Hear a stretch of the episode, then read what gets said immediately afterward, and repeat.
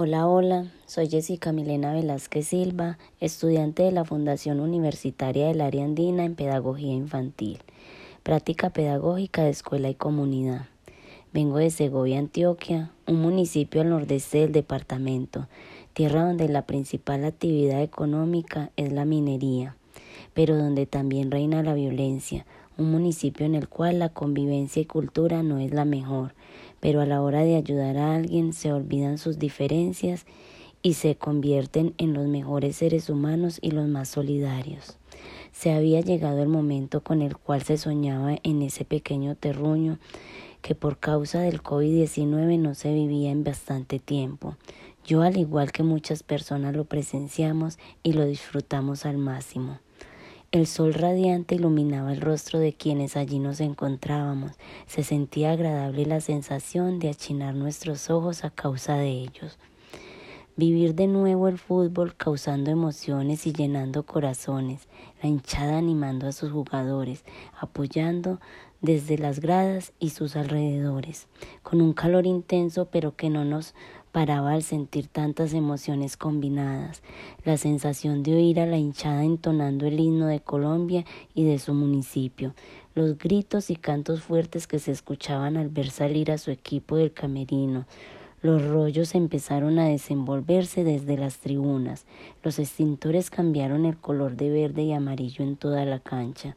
Vendedores ambulantes deleitaron con sus refrescos y demás alimentos perritos callejeros a la espera de que alguien dejara caer un poco de comida para lanzarse sobre ella. Los drones no dejaron de volar para lograr una mejor transmisión. Segovia es un pueblo minero por excelencia y marginado por la violencia.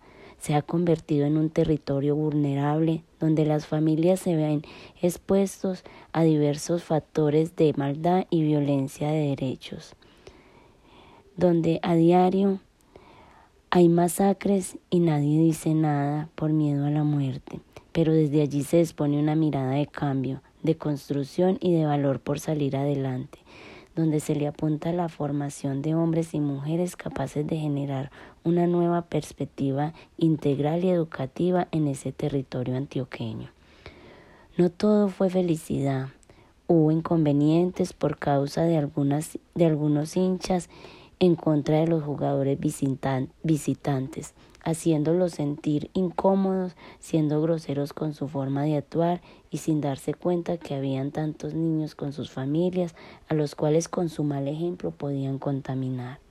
Ahora que podemos hacer el esfuerzo de inculcar el fútbol a través de valores e instruyendo personas buenas para la sociedad, aprovechando el talento de esta comunidad, disminuyendo así los conflictos que se dan en los partidos por causa de que ven más competencia que las demás cosas bonitas que nos hacen vibrar mejorando así la cultura y convivencia del pueblo.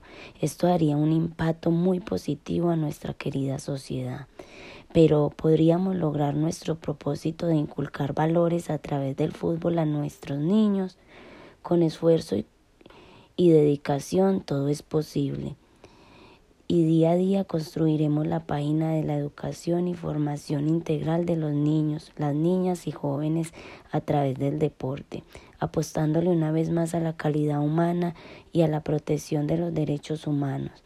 Yo en alianza con la Escuela de Fútbol y sus directores cumpliremos el objetivo de implementar estrategias ludicodinámicas donde los educandos de la Escuela de Fútbol Semillero La Salada fortalezcan sus valores por medio de este deporte.